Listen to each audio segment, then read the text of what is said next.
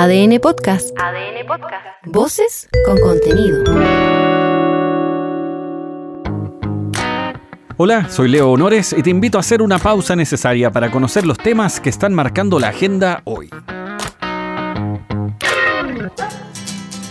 Las horas previas al cuarto aniversario del estallido social Cabros, esto no prendió. se vivieron con fallas en el metro, una situación paradójica, una falla en la línea 2, una falla técnica. No se mencionó mayormente qué pasó, Ha fallado el reporteo, parece. así como tampoco sabemos a ciencia cierta quién quemó las estaciones, Por supuesto que no. o en qué están las investigaciones al respecto, o de qué era la pizza de la discordia. Yo le puedo decir a usted también, coma más poroto porque lo encuentro muy flaco. Esa receta podría ser un hitazo, o un yetazo también. Eso vamos a discutirlo. Como suele ocurrir con fechas espinudas, hay preparativos, planes especiales. Aunque, no sé, a mirada de ciudadano diría que no está al horno para bollos. Los temas que en su minuto generaron discusión hoy están igual o quizás más anclados que antes. O peor, derechamente. Por ejemplo, el sistema previsional. La discusión está ahí, no ha avanzado. Salud, lo mismo. Las ISAPRES, ya te he contado en qué está eso básicamente en fórmulas que reducen las deudas, la educación, la misma historia, la constitución, ya te cuento. Dime si no estamos igual o peor. Estamos hasta el lole. Este es el subsecretario de Prevención del Delito, Eduardo Vergara, respecto de los preparativos. Se ha hecho un diseño particular, primero con foco en los lugares donde vimos que el año pasado hubo eventos que requieren de mayor fortalecimiento en lo preventivo, el caso de Puente Alto, el caso de Maipú, hay servicios especiales de carabineros que empiezan, por supuesto, la noche antes, hay otros que se refuerzan en el bloque de las 6 de la mañana y hay otro refuerzo a las 8 de la mañana y posteriormente después del mediodía mirando hacia la tarde. ¿Qué es lo que sabemos respecto al 18 de octubre? Que desde el año 2019 a la fecha ha bajado la cantidad de eventos eh, y manifestaciones públicas, como también ha bajado la cantidad de incidentes. El año pasado y el anterior hubo mambo en las calles, pero ni comparado eso sí con octubre del 2019 ni tampoco con el 2020, que fue un poco más jodido. Carabineros tiene un plan también. Los más puntudos no olvidan, por ejemplo, que siguen en curso también investigaciones en contra de la institución, incluso contra el mismísimo general director, por los excesos policiales que se tradujeron, recordarás, en más de 400 personas con lesiones oculares y diversos otros daños además de la ya habitual maderoterapia. Este es el general director de Carabineros, Ricardo Yáñez. Pero particularmente nuestro rol es preventivo y vamos a tratar de estar cierto desplegados en todos aquellos lugares para poder mitigar o evitar que ocurran situaciones que puedan afectar a las personas particularmente y a los bienes de estas como ha ocurrido en, en algunas otras ocasiones. Esperamos que sea una jornada tranquila, obviamente eh, queremos que esto ya comience tranquilo para poder, ya tenemos delegación en nuestro país y queremos mostrar la mejor imagen, ¿cierto?, como, como, como país frente a esto. Este es un doble o triple desafío, porque además del cuarto aniversario del estallido social, está la llegada de las delegaciones que van a participar de los Juegos Panamericanos. Y acá la seguridad es clave, como para no dar yupi en eso, porque ya se pasó un chasco con las filtraciones en la Villa Olímpica. Ahí guateamos, presentamos la peor cara. Aunque queda claro que ahí, así como en otros temas, hay que entrar a picar y no tentar a la suerte. Si hablamos de tentar a la suerte, la comitiva presidencial en China figura con contagios de COVID. Hasta ahora el presidente se ha salvado, igualmente sus ministros, pero el riesgo está latente. Al menos las mascarillas se consiguen ahí mismo, con los propios fabricantes. Hay línea directa, una buena al menos. Esta es la ministra vocera, Camila Vallejo. Bueno, la normativa chilena, o al menos el protocolo, es bien claro. eh, ante casos confirmados de COVID son cinco días de aislamiento y inmediatamente ustedes saben que no solo basta conocer la normativa, sino que hemos reforzado el conocimiento de esa normativa y hemos instruido a cumplir y ceñirse aquello. Pero además, eh, de manera diaria se están haciendo testeos. O sea, todos los días, de manera permanente, testeos para detectar nuevos casos y si es que obviamente por lo pronto el presidente no está eh, positivo y esperamos que no lo esté porque ya se han hecho testeos a toda la delegación. La presencia de la ministra vocera sigue siendo blanco de críticas, pero al menos no es hija o familiar del presidente. Ese mal ejemplo está fresco aún. Otros viajaban con los hijos. En cuanto a lo diplomático, es súper importante destacar el nivel de las conversaciones. Ya sabes que China no es solo el principal fabricante de prácticamente todo lo que se hace en el planeta, sino que además es el comprador de cobre más macanudo que tenemos. El presidente Boric se reunió con Xi Jinping, quien citó incluso a Gabriela Mistral, un guiño notable al momento de firmar 14 documentos comerciales en temas tan diversos como la exportación de frutas frescas, el desarrollo tecnológico y la ciencia. Este es el presidente.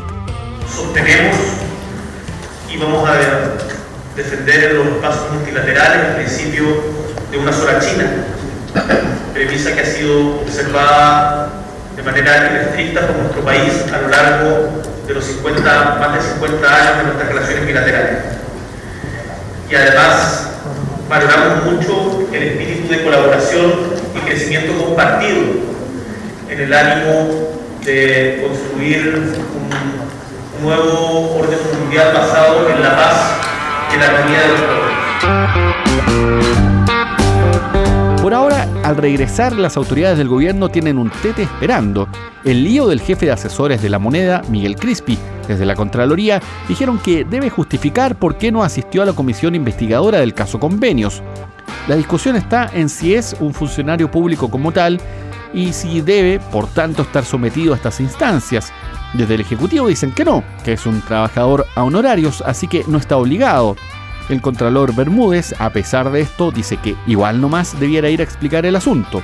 Cualquier persona en un Estado democrático que está en una posición de poder tiene el deber de rendir cuentas en el sentido que acabo de expresar, es decir, dar razón, justificar sus actuaciones, sus decisiones. Nosotros lo que tenemos que hacer ahora es darle traslado a esa persona para que nos diga por qué razón estaría exceptuado de este control, por qué razón esta persona no tendría que comparecer por cuanto a esta comisión y por qué razón no estaría sometido a este control es propio de un Estado democrático.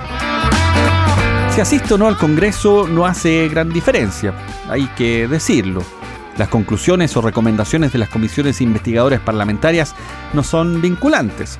En ese sentido es más relevante a todas luces lo que pudiera definir la Fiscalía, la investigación sobre el proceso, aunque, como quizás habrás visto en redes sociales, el muñequeo político pone como moneda de cambio para la oposición este tema, dentro del debate del presupuesto, una acción que sin duda eleva la política a niveles de virtud y seriedad envidiables. ¿Qué más esperáis de los políticos? En materia internacional, jamás publicó un video de la nieta de un chileno secuestrada. En este registro, la joven pide ser rescatada cuanto antes. El presidente de Estados Unidos, por su parte Joe Biden, llegará a Israel este miércoles en una señal de apoyo importante y una advertencia también para todos los países vecinos que han denunciado las brutalidades que han ocurrido las últimas semanas en contra de la población civil en la franja de Gaza. Y es que, hay que decirlo, una cosa es atacar objetivos militares, como milicianos de Hamas, y otra muy distinta es bombardear ambulancias, zonas de cruces fronterizos o el sur de Gaza, que es donde se impuso debían trasladarse la totalidad de la población gazatí. Es una barbarie. En ADN conversamos con Raquel Martí, directora ejecutiva del Comité Español de la Agencia de Naciones Unidas para la Población Refugiada de Palestina. Comentó la situación en la zona del conflicto. La catástrofe humanitaria que estamos viviendo no tiene precedentes es la primera vez en la historia de Naciones de, perdón, de UNRWA, de la Agencia de Naciones Unidas para los Refugiados de Palestina, que nos vemos en una situación así, que prácticamente no podemos atender a nuestra población porque no tenemos ya recursos ni humanos ni bienes humanitarios para poder proteger a la población. Para sumar más tensión, Irán amenazó con una posible acción preventiva, eso entre comillas, en contra de Israel. Si eso ocurre, olvídate cómo se complicará todo. Y en el proceso constitucional, cerca de 30 normas pasan a comisión mixta. Entre las más polémicas está la objeción de conciencia, la expulsión de migrantes en situación irregular en el menor tiempo posible y la exención del pago de contribuciones. Mientras eso ocurre, adivina, el tira y afloja. Las negociaciones están desatadas, porque si no se logran acuerdos, la posibilidad de que ni siquiera se haga el plebiscito es real. Las modificaciones iban y otras van. Otras se reponen. Sobre esto habló el consejero de Republicanos, Antonio Barchesi. Hay temas que son tremendamente sensibles para la ciudadanía. Yo entiendo que desde distintos sectores puede haber una cierta preocupación por la redacción de estas normas y quizás eh, un intento por buscar una redacción un poco distinta. Y en ese sentido, yo no tengo dudas de que la comisión mixta va a lograr, tanto en contribuciones como en, en expulsión de, de, de, inmigrantes ilegales, una redacción de estas normas que pueda ser aprobada y que estas normas puedan quedar incorporadas en la propuesta constitucional. Y en el oficialismo, eso sí, miran con preocupación cómo podría quedar configurado el texto de aquí al 7 de noviembre, día en el que se entrega la propuesta constitucional. Y hay una discusión más. Si es que se rechazara, ¿habrá una nueva oportunidad? Quizás, en una de esas. ¿Quién sabe?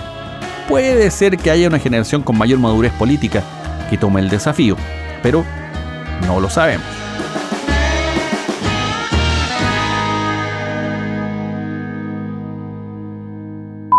Se civilizaron, eso no puede salir al aire, pero para que sepan.